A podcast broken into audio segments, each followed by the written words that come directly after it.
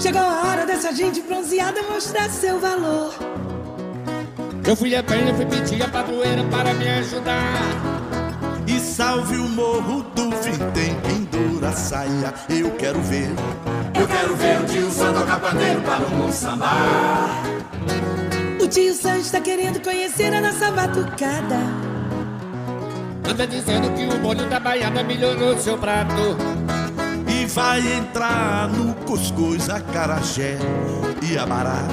Na Casa Branca já dançou a batucada de ioiô, Que é isso, hein? Que abertura de rodada tripla com o Brasil Pandeiro, uma homenagem hoje é, ao nosso queridíssimo é, e agora saudoso Moraes Moreira, né? Que faleceu hoje com 72 anos, um dos fundadores aí dos Novos Baianos.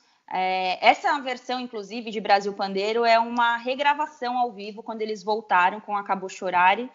É, e é um CD bem legal, assim, quem tiver curiosidade, gostar do estilo, acho que a gente tem que sempre enaltecer a cultura brasileira, porque hoje nós vamos enaltecer o esporte brasileiro, gente, o legado do nosso esporte, é, de um país tão complexo como é o Brasil, tão enorme, mas país de terceiro mundo, essa denominação nem se usa mais, mas é importante a gente destacar que mesmo com tanta diversidade, com tanta dificuldade, é, a gente ainda é um país muito significativo com um legado esportivo, né? A gente fala muito do que tem acontecido com a seleção depois do 7 a 1 critica os jogadores de vôlei pelos posicionamentos políticos e econômicos e sociais, é, fica pé da vida porque não tem mais nenhum brasileiro top de linha na Fórmula 1, enfim, tantas coisas que têm acontecido com o nosso esporte atualmente, mas não resume o verdadeiro legado histórico do que é o esporte brasileiro. E a gente está aqui, né, e somos jornalistas trabalhando na história de esportes hoje, muito por conta desse legado. Nós também somos um legado. É, a história do esporte brasileiro também passa pelas nossas escolhas profissionais e pelo que a gente é hoje. Tudo bem, pessoal? Como estamos aí de quarentena? Bárbara, Amanda? Oi meninas, Ana Thaís, Amanda, um beijo para vocês. Estamos aqui, seguimos fortes, unidas, graças a Deus. E hoje gostei muito do tema, viu, Aninha? Porque eu acho que a gente tem um olhar é, crítico para o esporte brasileiro, que eu acho interessante, a gente está aqui para isso, mas eu acho que tem grandes conquistas que passam batidas. E eu acho que se a gente conseguir valorizá-las melhor, a gente também vai saber fazer a nossa crítica de forma mais justa. Então, acho que é um tema bem interessante que poucas pessoas abordam. Estou feliz pra, com esse podcast de hoje. Aninha, Babi, muito bom poder, nesse período de quarentena, falar com vocês, acalentar a alma e o coração. É muito bom a gente abrir também com Moraes Moreira. Tive num show dos Novos Baianos ano passado, achei no meu celular, nas minhas memórias, um vídeo que, fez justa, que eu fiz justamente dele, da Baby, cantando essa música. Postei hoje no meu Instagram essa lembrança. E sobre o tema de hoje, um tema muito legal, uma sugestão ótima para gente. E essa coisa da gente criticar muito e algumas vezes deixar de lado a história bonita e o legado que trouxe a gente até aqui. Eu tendo a achar sempre, um, lembro de uma frase da minha mãe, que a gente só critica quem é, é existe aquela crítica negativa de quem realmente não quer nada de bom, não quer tirar nada de bom, e a crítica de quem ama, né? Ninguém me critica mais do que a minha mãe, gente. Porque ela gosta muito de mim, ela tem um, um, uma torcida muito grande por mim, então eu acho que eu, eu, eu, sou muito crítica às vezes ao esporte brasileiro, mas acho que é uma crítica de quem ama e de quem quer ver sempre o melhor, quer ver as pessoas extraindo o melhor desse, desse esporte que trouxe a gente até aqui. É, é muito bacana mesmo. Eu acho que a gente está muito embalado também pelas reprises históricas, né, que nós temos acompanhado no Sport TV. TV Globo mostrou ontem a final da Copa do Mundo de 2002. É, eu acho, inclusive, gente, que futuramente é, o legado dessas reprises vai ser muito importante até para a gente pensar o calendário brasileiro, porque a gente é muito desesperado para ter jogo de futebol já em janeiro, sendo que a gente tem uma história riquíssima do esporte que a gente pode usar isso, e aí eu estou falando a gente como mídia, é, e repensar o calendário brasileiro para não ter esse desespero de ter jogo já no dia 10 de janeiro. Ai, torneio é. na Flórida, campeonato estadual. Gente, isso é tudo tão irrelevante perto da grandeza histórica que a gente tem é, de jogos de futebol ou de passar uma final olímpica de, do vôlei, da, do futebol, do, de sei lá, gente. A gente tem uma história enorme pela frente. Então eu quero acreditar que no futuro próximo, quando a gente for repensar o calendário brasileiro, que o nosso teto é de vidríssimo, né, para falar sobre isso, eu acho que as reprises entram aí no nosso com uma, um, um, raio bem interessante de ação que a gente pode atacar no futuro. E justamente por conta dessas reprises históricas é que bateu essa nostalgia para a gente pensar o tema desse rodada tripla, edição 27 hoje do dia e... 13 de abril. E que coisa linda, né? A gente poder usar essas reprises. Eu, eu vi ontem, fiquei muito emocionado, o vídeo que a nossa colega Nádia Mauad postou da filha dela, que deve ter, deve ter menos de 10 anos, a filhinha dela, assistindo o, o Penta como se fosse ao vivo e abraçando a mãe com a camisa da seleção. Que coisa boa, uma geração que não viu o Brasil ganhar uma Copa, poder ressentar do lado da mãe ver. Ou a ligação que, eu, que, eu sou, que um pai de um amigo meu me estava me contando, deu na, re, revendo o jogo da Copa de 82. Viu, filho, que eu te falei que a Copa de 82 foi a pior derrota da minha vida, não sei você vê as pessoas podendo conversar e reviver histórias que elas não viveram juntas e não vão viver nunca, né? Mas as reprises aproximam. É, eu tenho umas famílias aí também que fica mostrando o VT de jogo antigo, falando pro filho que o time tá sendo campeão e o time não é campeão Olha, há muitos anos já, né? Torcida, o pessoal tá Isso é verdade. Mirim que vai se salvar, vai salvar o papai. Não, eu tenho visto o pessoal comemorando os títulos aí, que, ó, vou te falar. Eu tenho, um amigo, tem um amigo meu vascaíno que falou isso. Cara, vou botar os moleques para assistirem todos os jogos que reprisarem do Vasco, porque dá um gás nos moleques.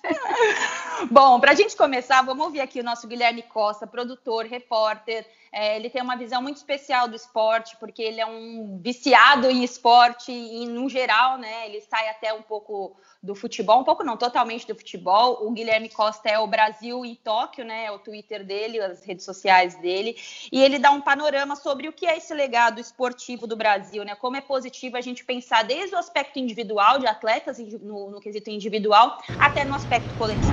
Olá, amigas, sempre um prazer falar com vocês no podcast. É, realmente história do Brasil no esporte é muito rica. Se você pegar os cinco principais esportes coletivos do mundo, o futebol, o basquete, o vôlei, o handball e o rugby, o Brasil é campeão mundial em quatro deles. Nem os Estados Unidos conseguiram esse feito. Se você pegar os esportes individuais, os três maiores em termos de circuito, premiação e divulgação da imprensa, que são o tênis, a Fórmula 1 e o golfe, o Brasil é muito. tem uma história gigante na Fórmula 1. Tem o Google e a Maria Esther Bueno no tênis, e só no golfe, claro, o Brasil não tem tradição alguma, mas é, a relevância do Brasil no esporte é, é, muito grande. Isso acho que vai muito da, daquela força que o brasileiro tem de conseguir é, sobreviver aos momentos mais difíceis, conseguir superar os momentos mais importantes. Só que não dá para você viver do esporte só com isso. Tanto que todos esses esportes, exceção, claro, do vôlei e do futebol, o Brasil não manteve a tradição.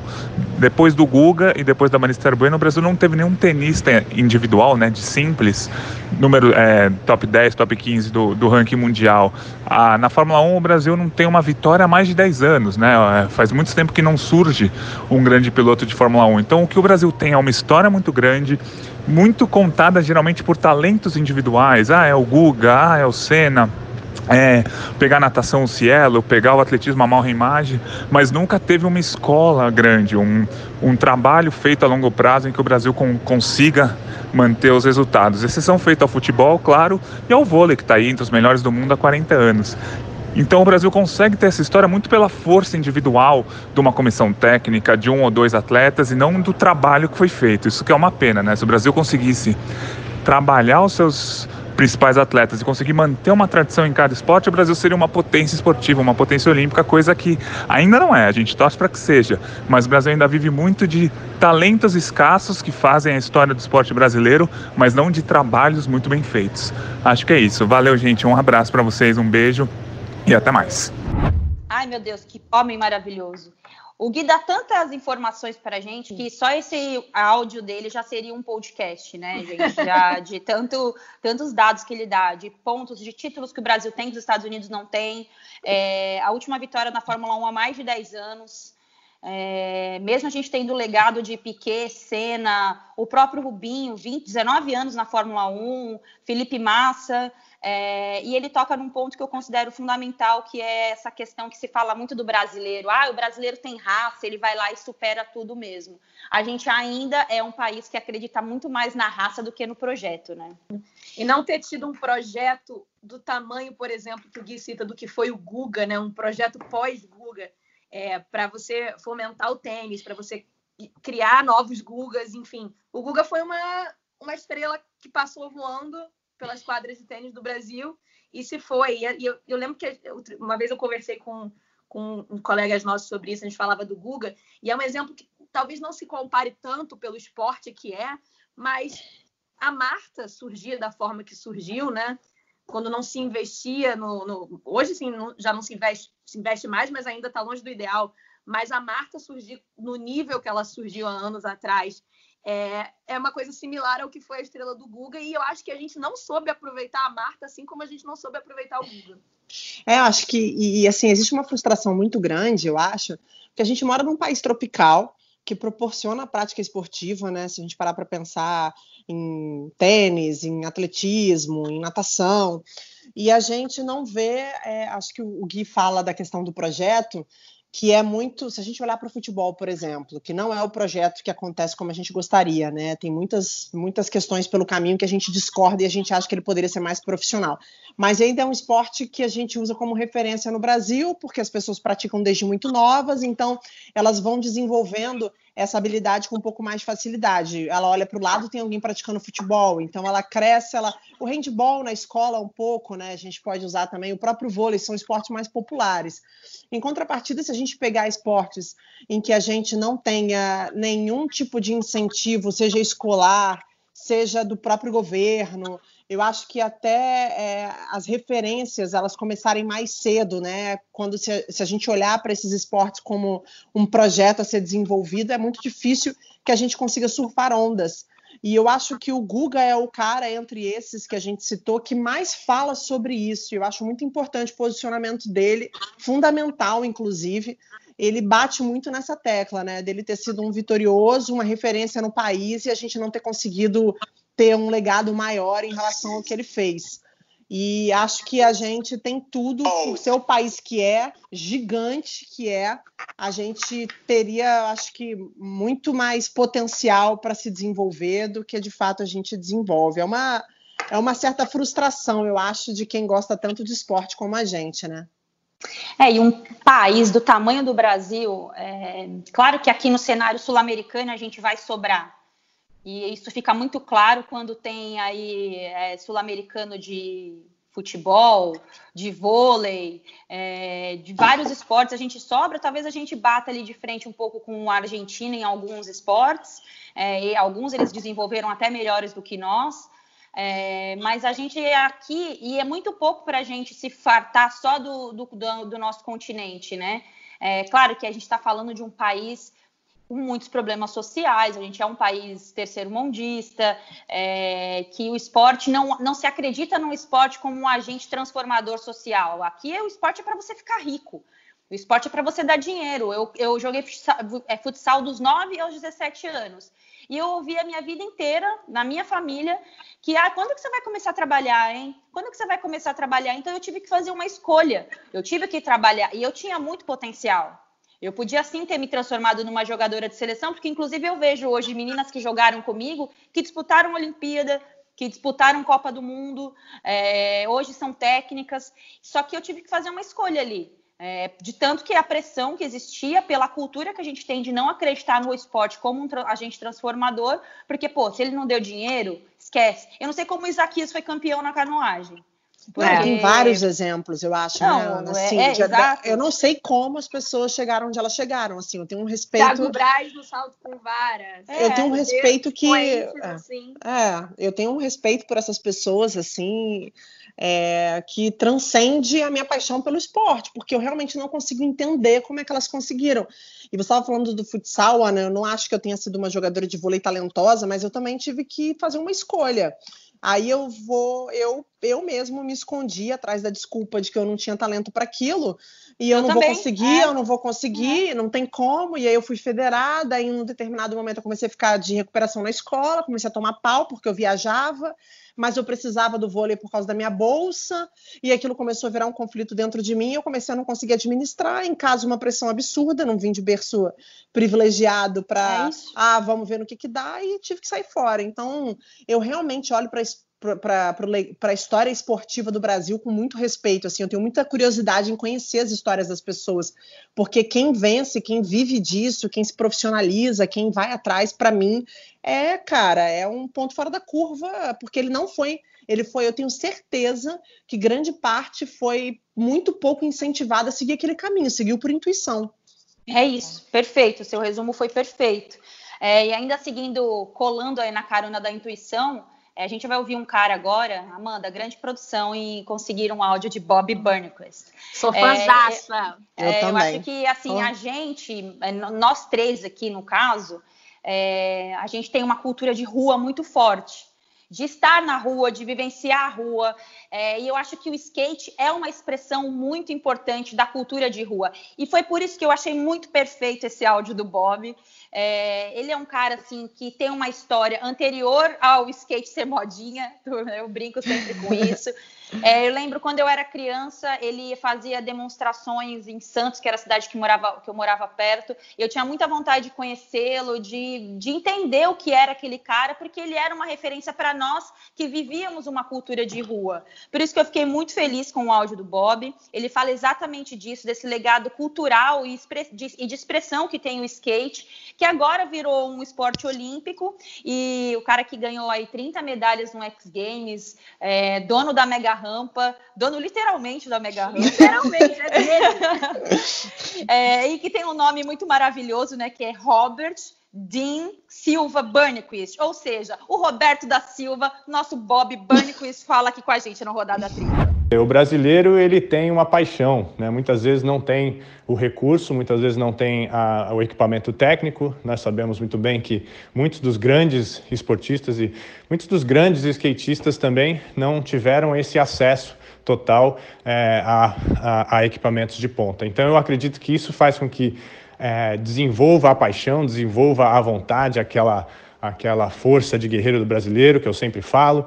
Muitos me zoam, mas é isso aí, porque você tem que querer muito, tem que ter muita vontade quando a situação é mais precária, né? Agora, hoje em dia a gente tem tantas pistas de skate, tantos skatistas se deram bem eh, mundialmente, isso inspira muitas eh, crianças e muitos jovens, e a mesma inspiração que eu tive de começar a andar pela liberdade de expressão, eh, ela continua. Então o skate ele, né, ele abraça essa nova eh, sociedade de uma maneira criativa e expressiva e não necessariamente encaixotada. A gente tem grandes campeonatos, foi agora, né, apesar da Olimpíada ser adiada, está dentro das Olimpíadas, mas o skate ele é muito mais cultural, né? Então acho que o legado que ele deixa é um legado cultural, de identidade, de expressão, né? O lado competitivo temos também muitos campeões, muitas vitórias, mas eu acho que o legado de fato dele é, é- é na, é na identidade e na expressão de cada um. Então, e o Brasil está cheio desses grandes talentos. E um abraço a todos. é, muitas sessões e espero que já já a gente possa estar andando junto aí nas pistas pelo Brasil. Ah, gente, fala sério, né? Que homem perfeito, né? Fala Pô, sério. zero Nunca defeitos. errou. Nunca errou. E, e não é por acaso que o skate brasileiro, gente, é tão respeitado lá fora e chega como vai chegar nas Olimpíadas ano que vem como um dos esportes é, com mais chances de medalha para o Brasil. Eu levo esse paralelo também para o que o surf brasileiro conquistou. O surf brasileiro, antes mesmo do título do Medina, que foi o primeiro campeão mundial brasileiro, já era muito respeitado, né? Veio essa geração Brazilian Storm, enfim, elevou o surf brasileiro, colocou o nome do, do nosso esporte radical lá em cima. E eu acho a cara do Brasil esse personagem. Eu acho o Bo- Bob, apesar dele estar tanto tempo lá fora, apesar dele também ser um cara muito muito relacionado com o esporte lá de fora, eu acho ele a cara do que virou o skate no Brasil. É. E olha só que coisa interessante, no ano em que o skate vira esporte olímpico, e a gente está falando dessa profissionalização que também é interessante, né? O skate deixa de ser só um lifestyle para ser um esporte em que as pessoas vão buscar ambições ainda maiores o Bob não deixa de falar da importância cultural e social que ele tem para a sociedade, né? Então, o momento que ele podia usufruir mais dessa coisa do skate ter ido para um outro patamar, não, ele gosta de lembrar que o skate é aquilo ali, skate faz parte da nossa cultura e as pessoas vão para a rua expressam a sua liberdade, o seu jeito de se vestir, o seu jeito de viver e de ver a vida com o skate. Eu acho isso poético, eu acho isso lindo, eu sou fãzaça, eu sou metida a andar de skate, eu isso adoro. é verdade. Bota capacete, por favor. Eu não ando bem, não. Eu, inclusive. Não, não, você tem, que, você tem que divulgar aquele vídeo que você estava andando na, na Zona Sul de skate. Quem estiver ouvindo Rodada Tripla, vai olhar as redes sociais de Bárbara Coelho, que é um vídeo muito maneiro. Eu curto pra caramba. E teve uma vez que eu fui fazer uma entrevista com o Bob é, na, no, no Tá na área, cara. Foi muito engraçado. Eu levei meu skate pra ele autografar e ele tava com dele. Eu falei, cara, duvido que a gente dê um rolê ali no. Sabe o subsolo ali da, da Globosat? Pra quem não conhece explicar, é um, é um corredor. Senhor! Ele olhou e falou, sério? Eu falei, sério, acabou o programa, a gente andou no corredor da Globosat de skate. Eu falei, cara, posso dizer que eu já dei um rolê de skate com o Bob Burnquist, desculpa aí. então eu acho que é muito importante a gente não, não, não deixar isso de lado, e eu acho que o surf também é, caminha por esse lado, assim, é um esporte que se profissionalizou, é, antes mesmo do, do, Medina, mas eu acho que o Medina ele traz essa questão de você ter que ser, você tem que ser um bom surfista, mas tem que treinar todo dia, ser um grande atleta, se cuidar fisicamente, né? Então o surf também vai para um outro patamar. Mas lembrar que o surf é alegria, é amor, é prazer, é ir para praia, é, é sentir a vibração da energia do mar, né? O surf tem suas próprias regras, os meninos são muito amigos até onde eu sei. Então, assim, eles se ajudam, são solidários. Eu acho que isso que tem que. Eu acho que o esporte também respira nesse sentido. A gente nunca pode esquecer disso.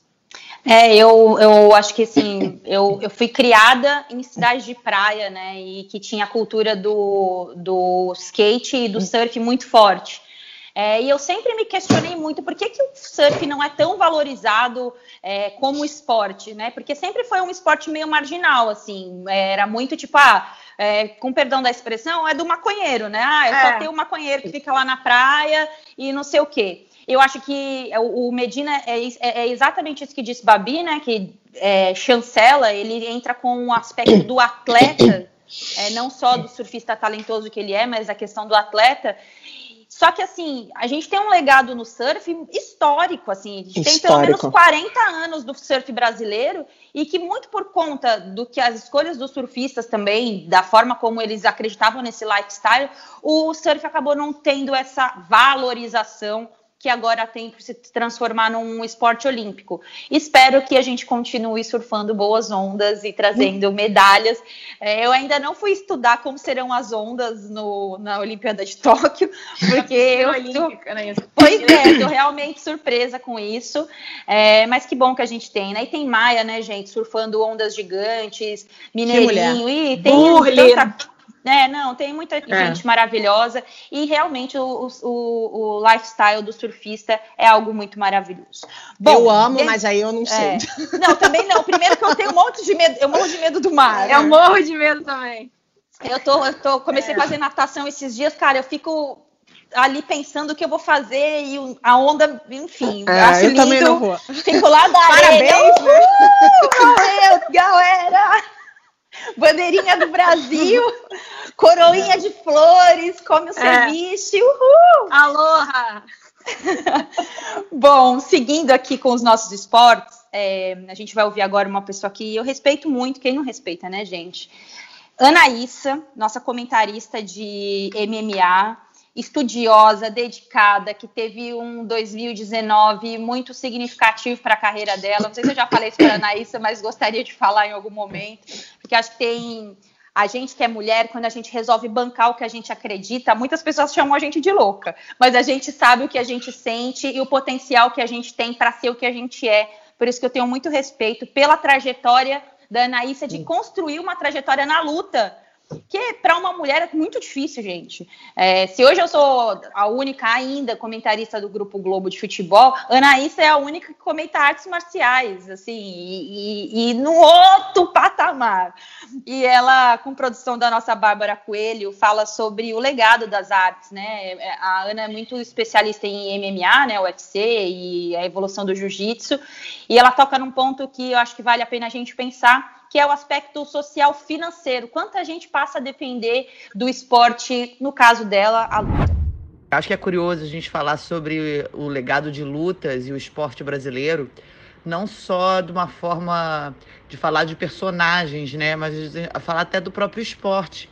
Se você for para pensar, tirando os esportes convencionais de olímpicos, é, se você olha para o jiu-jitsu brasileiro, por exemplo, que foi uma arte marcial é, desenvolvida aqui, criada aqui, o jiu-jitsu brasileiro, né, adaptado é, pelo, pela família Grace, com os ensinamentos do Conde Coma, o jiu-jitsu se disseminou no Brasil, virou não só um esporte de competição, mas também uma forma de sustento de vida de muita gente. Então, quando você olha no mundo, você vê muita gente que hoje em dia espalhada qualquer lugarzinho que você vai, você vê uma arte brasileira a pessoa vivendo dela e disseminando esse esporte pelo mundo. Então, como um esporte criado no Brasil virou não só um esporte, mas também um meio de vida para tanta gente no mundo todo. Acho que o maior exemplo de sucesso, como você fala em esporte, não só em pessoas, seria muito essa parte do jiu-jitsu. Eu tenho muito orgulho de ver o jiu-jitsu brasileiro chegando no patamar que ele chegou. Eu acho isso muito bonito, né? A nossa arte sendo disseminada no mundo, sendo fonte de renda para muita gente no mundo e tendo tantos praticantes pelo mundo, uma arte que é legitimamente brasileira. Tá aí nossa maravilhosa Anaísa falando sobre a arte brasileira, a arte marcial brasileira, né? A evolução do MMA. É claro que a gente pode expandir para o boxe, para o judô, mas é sempre importante a gente lembrar midiaticamente a importância do MMA, né, gente? O que foi Vitor Belfort, é, o campeão mais jovem do UFC, depois Vanderlei Silva, Anderson Silva, Amanda Nunes, é, Zé Aldo. Zé Aldo. Então, assim, o legado dessa, desse esporte que hoje talvez já não tenha o mesmo glamour de cinco anos, de dez anos atrás, mas, pô, é, o Anderson, para mim, ele foi um dos últimos caras que eu falei: caraca, esse cara é ídolo pra caramba, irmão. Ele é o cara melhor no que ele faz, ele desafia os caras, depois aconteceu tudo o que aconteceu. Mas é um legado, assim, quantas pessoas não tiveram suas vidas modificadas, é, irmãos Minotauro, Minotauro e Minotouro, é, enfim, Bárbara fez um programa recentemente sobre, sobre lutas, é, Amanda cobriu já eventos de lutas. Cobri é, dois anos de, de MMA. É isso.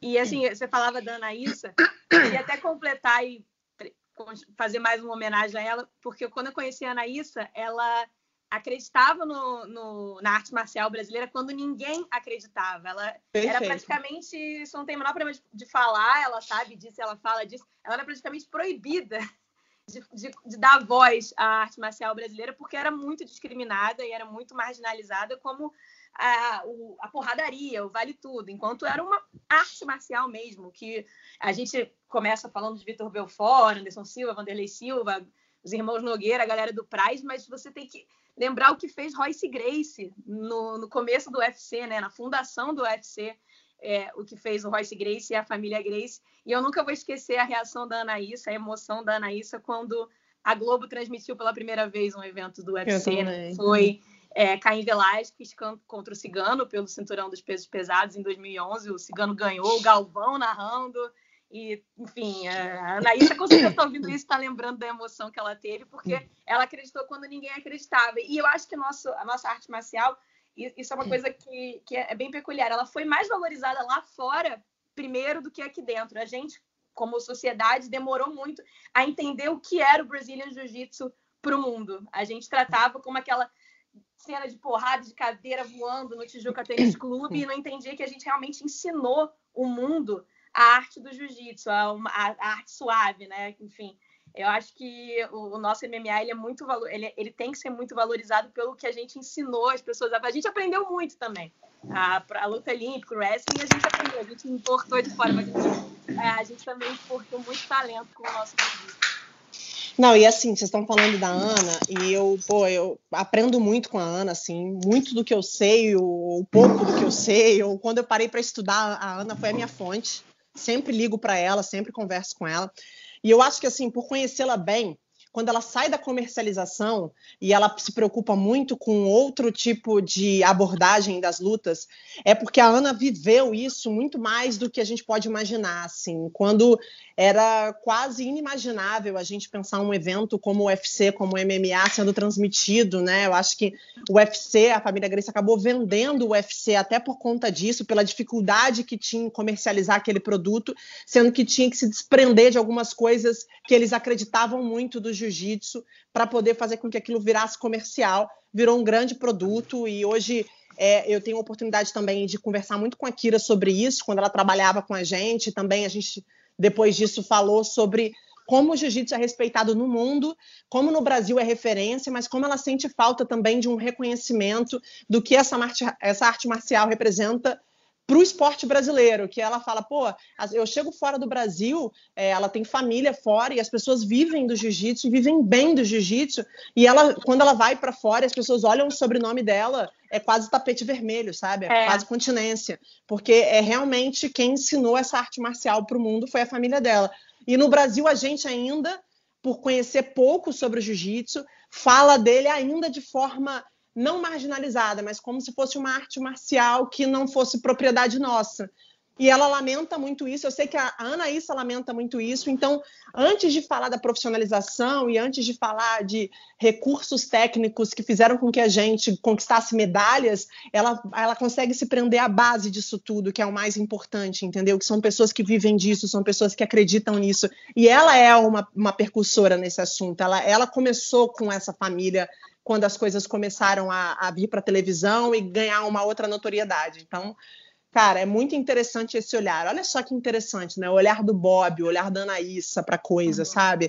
Isso é. mexe muito comigo é. e isso faz me apaixonar ainda mais para o que é o esporte, sabe? É.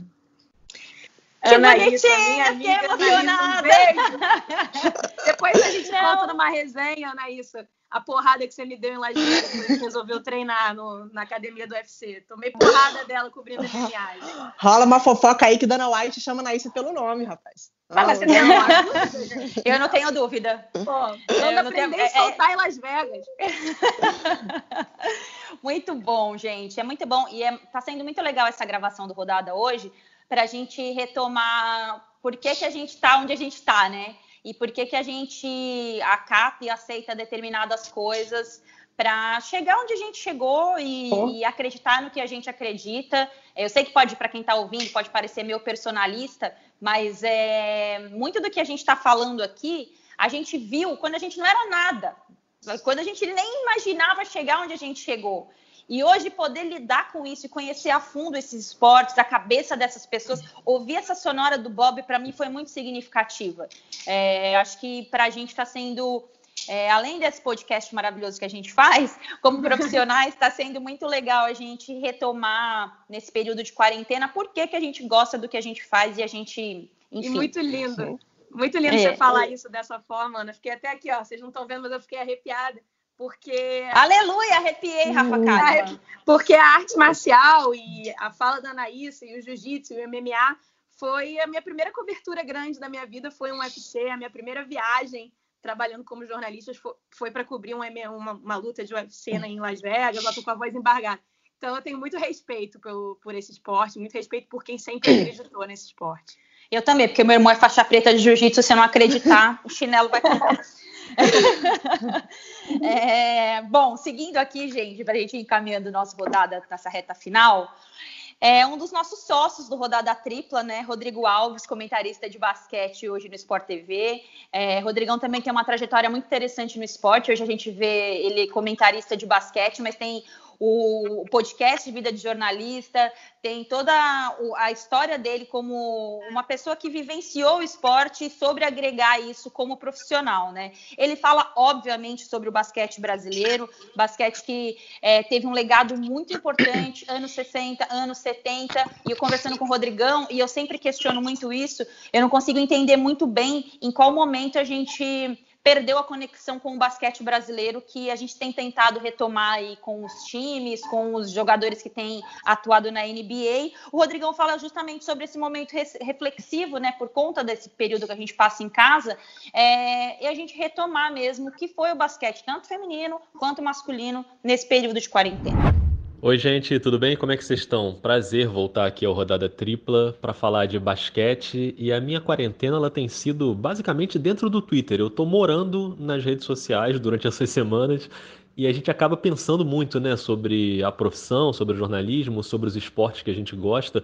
E no caso do basquete especificamente, o esporte que eu mais amo, eu tenho acompanhado muito a comunidade de basquete no Twitter e tem sido muito legal ver se a gente pode tirar alguma coisa positiva né, desse momento, como as pessoas têm resgatado coisas e fatos históricos do basquete que ajudam a gente a lembrar da importância do basquete brasileiro. Muita gente falando de NBA também, obviamente, lembrando jogos históricos, mas no basquete brasileiro também tem pintado muita coisa para ajudar a gente a lembrar da importância do que já foi feito pelos nossos jogadores e jogadoras no basquete, né? Desde campeonato mundial, o bicampeonato em 59 e 63, de uma geração com Vladimir Marques e a Mauri Passos, que também ganhou medalha olímpica, até o mundial mais recente de 1994 com Hortência, Paula, Janete, uma geração que também foi medalhista olímpica, passando por conquistas que ficam mais famosas, como o Pan-Americano de 1987, na geração do Oscar, e jogadores brasileiros que conseguiram chegar até a NBA, o que hoje em dia é um baita feito, né? E a gente já teve uma boa geração participando com relevância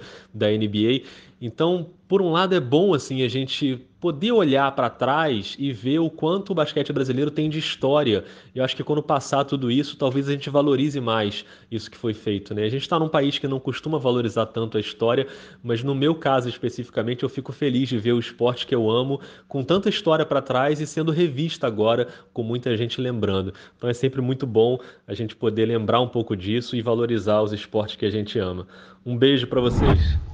Inclusive, Rodrigão tem um contrato assinado com rodada tripla, né? Ele participa sempre aqui, é quase o nosso sócio, além de ser vizinho de Bárbara Coelho. É isso é... aí. Mas ele Meu primeiro chefe do... nas organizações Globo. Olha aí, que grande chefe, hein, Amanda? Por isso que você vingou. Podia é, ter sido diferente, hein? Não, gente, deixa eu parar de gastar vocês aqui e só citar um pouco dos títulos é, do basquete brasileiro, né? Bronze do time masculino nas Olimpíadas de 48, 60 e 64, título mundial da seleção masculina em 59 e 63 ouro da, da, equipe masculina no, no Pan-Americano de 87, ouro do time feminino no Pan de 91, título mundial da equipe feminina em 94, prata da feminina nas Olimpíadas de 96 e bronze também da Olimpíada na, das meninas, das mulheres, no caso, desculpa, nas Olimpíadas do ano 2000. Ou seja, a gente tem um histórico aí, vamos colocar 40 anos de basquete em alto nível no Brasil em que era obrigado a praticar nas escolas. Eu tenho uma formação de educação física, acredito que vocês também, que você praticava esporte na educação física. Eu estudei minha vida inteira em colégio do estado, então a gente tinha, e eu morava em cidade pequena, então a gente tinha que praticar pelo menos dois esportes. E os professores falavam com muito orgulho pra, do, sobre os alunos que praticavam até três esportes. Então eu jogava futsal, vôlei e me, me arranhava ali no basquete também. Joguei basquete de rua, basquete de dupla. E eu acho que isso se perdeu muito. Eu vejo pelos meus sobrinhos, eles não têm essa relação com o esporte que a gente construiu na nossa infância. E a minha relação com o basquete se dá justamente por isso, pelo que eu aprendi na educação física, porque os professores daquela geração tinham essa relação com o esporte e que eu acho que foi se perdendo um pouco também, porque tem videogame, tem mídias sociais, a internet, enfim, um outro mundo.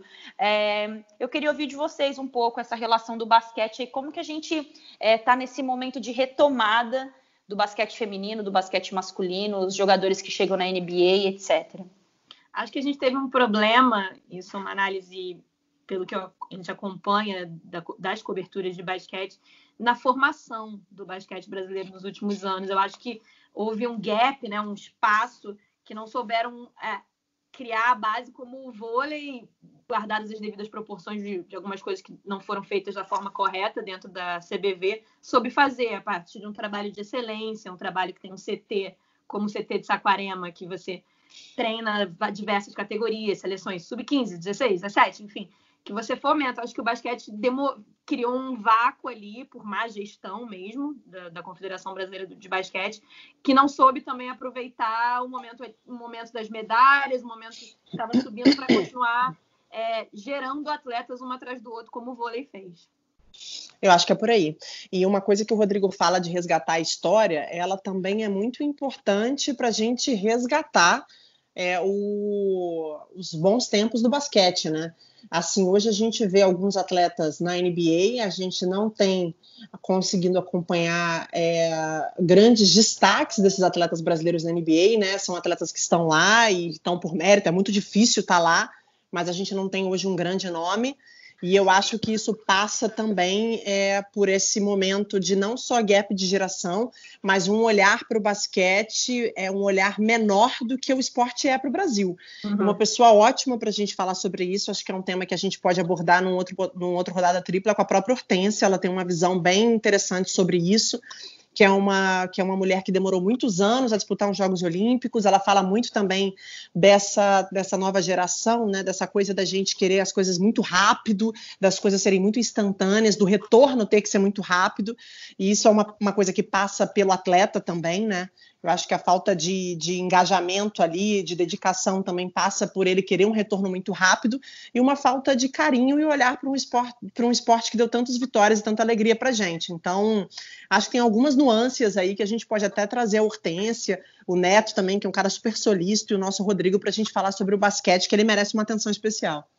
Já é vamos anotar essa pauta aqui, hein? Já vamos anotar essa pauta, porque nesse período de quarentena tá difícil sair ideias aqui. Vamos anotar essa pauta. Não, e só detalhe, gente. Foi tão legal, né? Que foi a primeira geração realmente de vários nomes que desbravaram a NBA. Varejão, Nenê, Thiago Splitter, enfim, Leandrinho em sequência. E, por outro lado, até acho que é um ótimo tema para a gente bater. Teve muita discussão durante um tempo que eles recusavam disputar jogos pela seleção brasileira, houve muita polêmica, então acho que está é, tá na hora realmente de resgatar essa ligação com a camisa de basquete do Brasil, que é muito pesada. É, não, e, e só um detalhe, eu estava olhando aqui a sequência de, de esportes que a gente abordou, é agora que a gente está tocando no esporte coletivo, né? É, e é muito importante a gente lembrar que de, desse histórico do basquete, porque o basquete foi superado, de certa forma, pelo vôlei. E eles não precisavam ser superado pelo outro, eles podiam ter caminhado lado a lado, porque a gente tinha frente para brigar pelos dois. Porque o primeiro título da seleção masculina de vôlei, né, o primeiro título olímpico do vôlei brasileiro, o basquete ainda estava em alta. É, então, é, isso para mim que não, não, não, entra muito na minha cabeça. Eu já ouvi o Oscar falando sobre isso, já ouvi o Maurício Levantador falando sobre isso. É, inclusive, eu tinha pedido para a Fabi, nossa maravilhosa comentarista de vôlei, campeã olímpica, é, incrível, gravar uma sonora para nós. Se a Fabi gravar, vai entrar agora, nesse momento. Bom, poder falar um pouquinho aí da história desse esporte que eu tanto amo, que é o vôlei, me remete sempre a um passado onde tudo começou, que foi mais precisamente em 92, eu estava na frente da TV, naquela conquista olímpica de Barcelona, que eu tive meus primeiros ídolos, meu encantamento por esse esporte. E ali começa a minha relação com o vôlei. É, eu que fui fã, acompanhei rivalidades históricas entre Brasil e Cuba no feminino. É, acompanhei também, voltando um, um, pouquinho atrás, aquela conquista de 84. Eu era muito nova, mas como fã fui atrás de saber, de entender quem eram, quem eram os precursores desse esporte, né? Porque a gente não tem como a gente não falar de história e não lembrar de quem começou.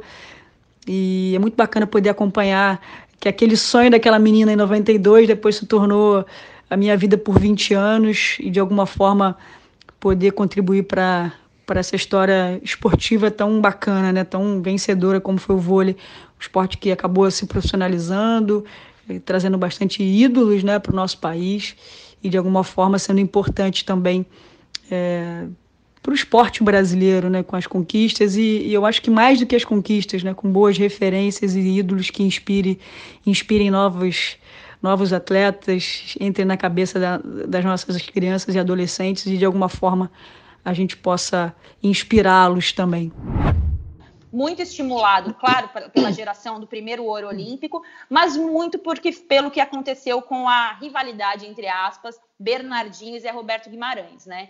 É, primeiro que o Zé é campeão olímpico com a masculina e depois ele assume a feminina muitos anos depois e a gente tem um boom de conquistas da geração do Bernardinho, Giba, Ricardinho, é, Serginho e depois as meninas, né? Em muito influenciar, muito o, o, vôlei caminhou junto, o feminino e o masculino caminhou junto, caminharam juntos. Então isso eu acho que foi muito muito importante.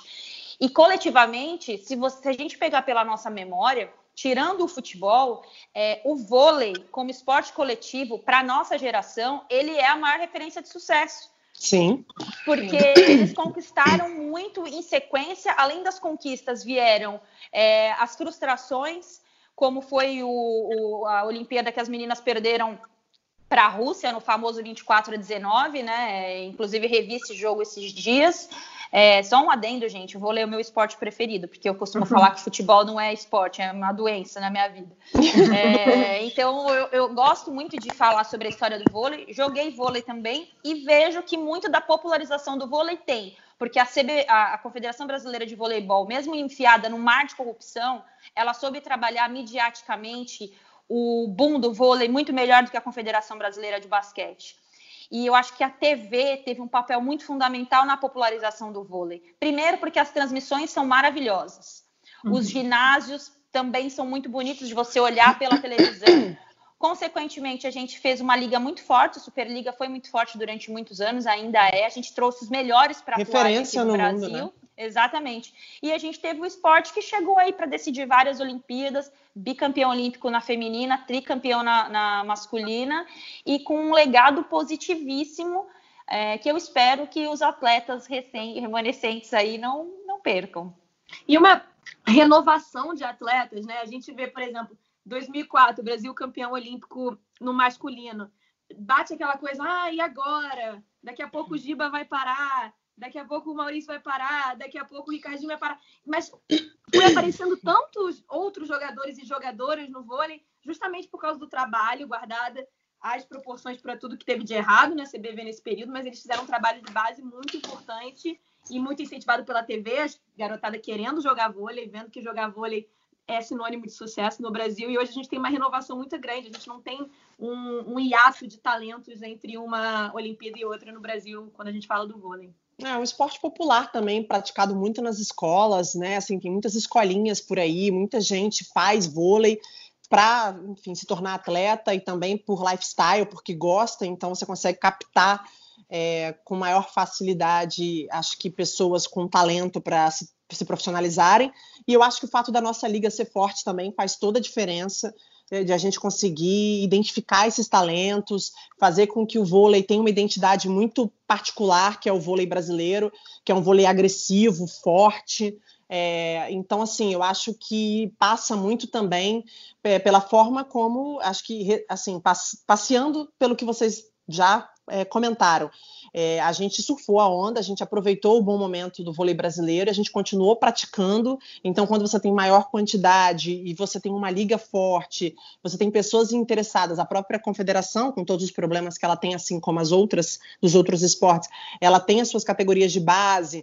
Isso faz com que a gente esteja atento ao mercado e a gente consiga é, com que atletas é, sejam revelados e tenham oportunidades de jogar vôlei e se profissionalizarem. Acho que isso vem lá de berço. A gente conseguiu fazer com que o vôlei estivesse vivo nas escolas, o que para mim é fundamental para o desenvolvimento do esporte. Quanto mais gente praticando, acho que mais chance de você encontrar talentos e quanto mais jovem, mais jovens essas pessoas começarem a praticar o esporte, mais chances elas têm de conseguirem um lugar ao sol, porque o esporte é realmente muito desafiador. A gente citou experiências nossas aqui. Eu tive a oportunidade, por exemplo, de jogar com o Alisson. O Alisson, ele era da mesma categoria que eu na quadra. A gente jogava no Álvares, que era um clube lá do Espírito Alô, Santo. Capixaba! Alô, hein? Só para não esquecer. Aliás, muita gente boa saiu daquele lugar. Enfim, é, o Alisson. o Alisson foi um cara que eu posso dizer que eu acompanhei a adolescência do Alisson, assim, e eu vi como era difícil é, ele conseguir conciliar estudo e conseguir conciliar o vôlei. E era, ele tinha um talento nato, né? Não à toa é, é campeão olímpico. Depois eu vi toda a transição dele para a areia, e aí a gente perdeu mais o contato quando ele já estava na areia, porque ele veio para o Rio, ainda morava no Espírito Santo. Mas assim, é, foi, é, eu vi muita gente jogar vôlei, eu vi muita gente se profissionalizar, eu vi muita gente é, virar atleta, e eu acho que há um incentivo também maior para determinados esportes. Eu acho que o vôlei entra nessa fila aí. Não sei o que, que vocês acham. Concordo, concordo. É, eu acho que a questão do vôlei de praia que você citou agora é, é muito interessante. Tem um documentário é, do Sport TV com a Jaque, né, nossa primeira campeã olímpica no vôlei de praia. É uma final épica entre duas duplas brasileiras. Eu cobri vôlei de praia na Rio 2016 e fiquei muito impressionado. Primeiro, o vôlei de praia é um esporte norte-americano. Só que os brasileiros são muito respeitados, porque, meu, a gente fez o esporte acontecer, a gente é, serviu para popularizar muito o vôlei de praia.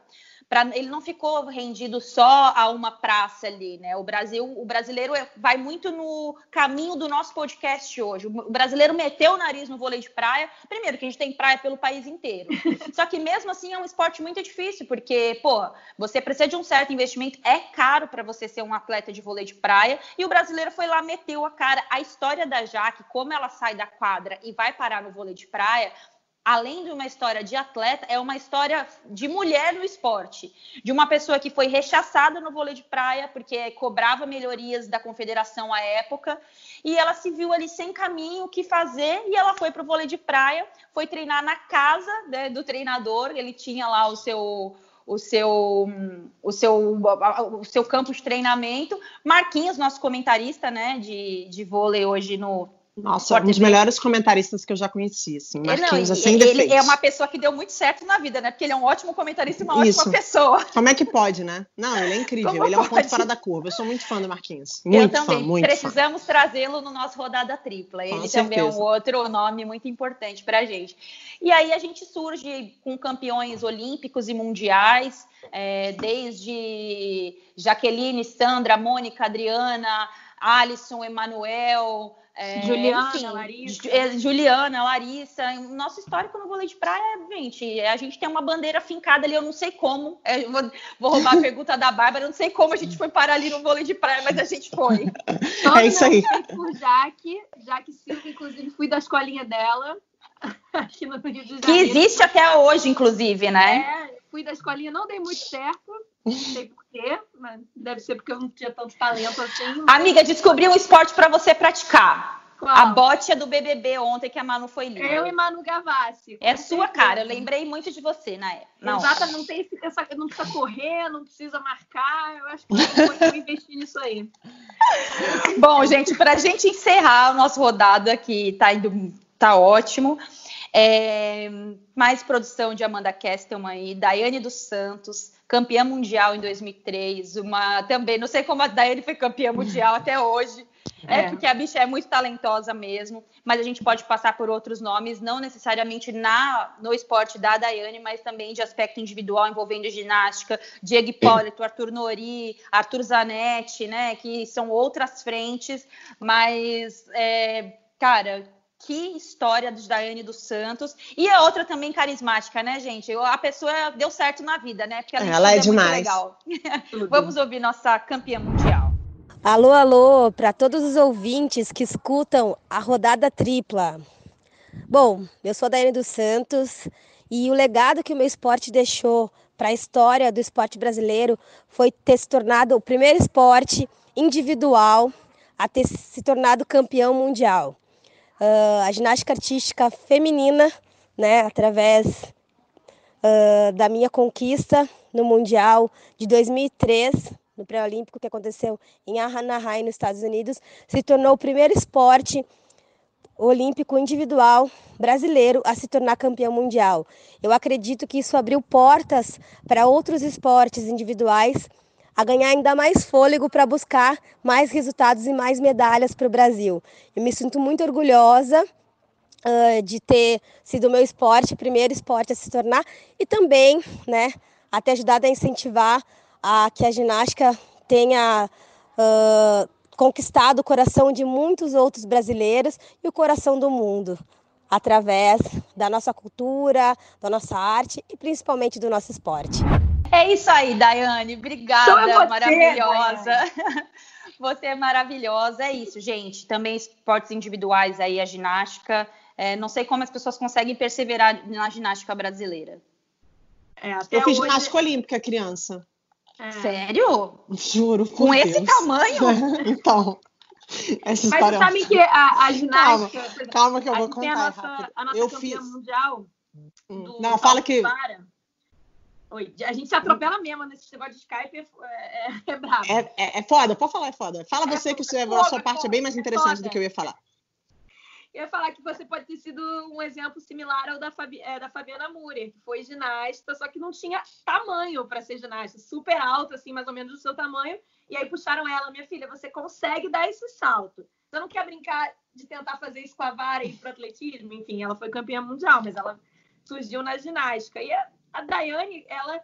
Eu, eu, sinto bem tranquilo. Daiane dos Santos, assim como a Daniela Hipólito e posteriormente o Diego, que era mais novo, eles abriram portas para a ginástica, porque a ginástica brasileira ela era muito subvalorizada, subtratada, e hoje é um esporte que o Brasil briga por medalha toda a Olimpíada.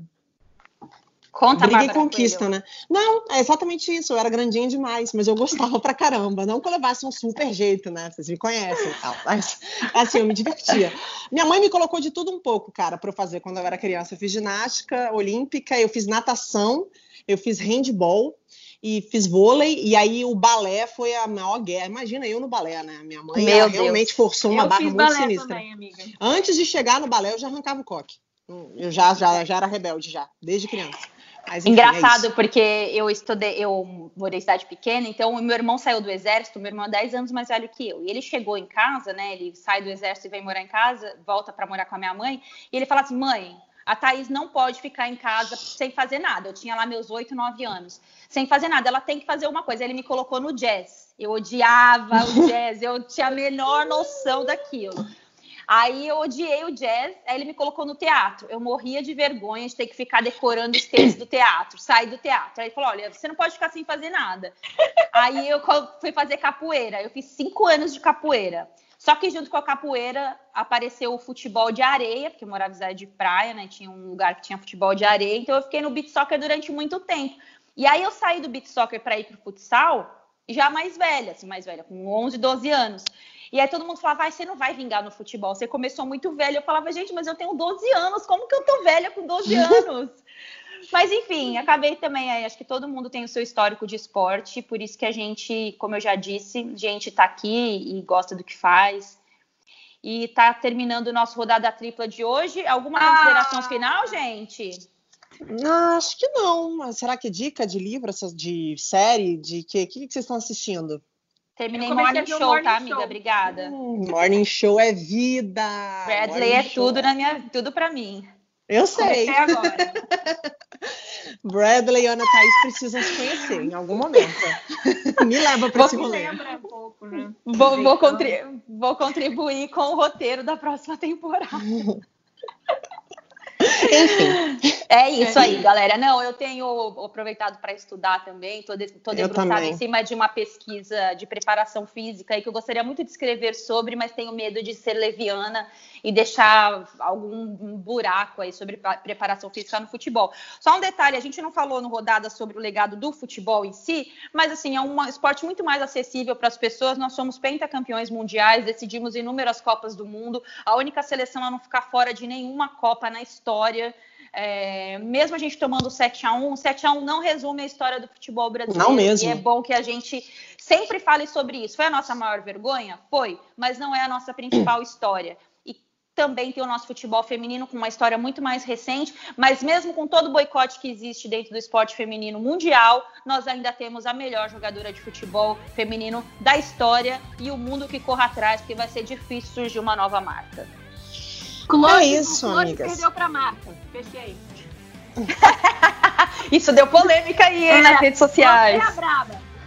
É, foi boa. Então é isso, gente. Até a semana que vem o nosso rodada tripla, que, que a gente tenha uma semana ótima, mesmo dentro dessa diversidade. Continue contribuindo com os produtores pequenos, fazendo doações, pensamentos positivos e que a gente sobreviva aí junto com as pessoas que estão lutando nessa pandemia. Um beijo. Um beijo, gente. Saudades.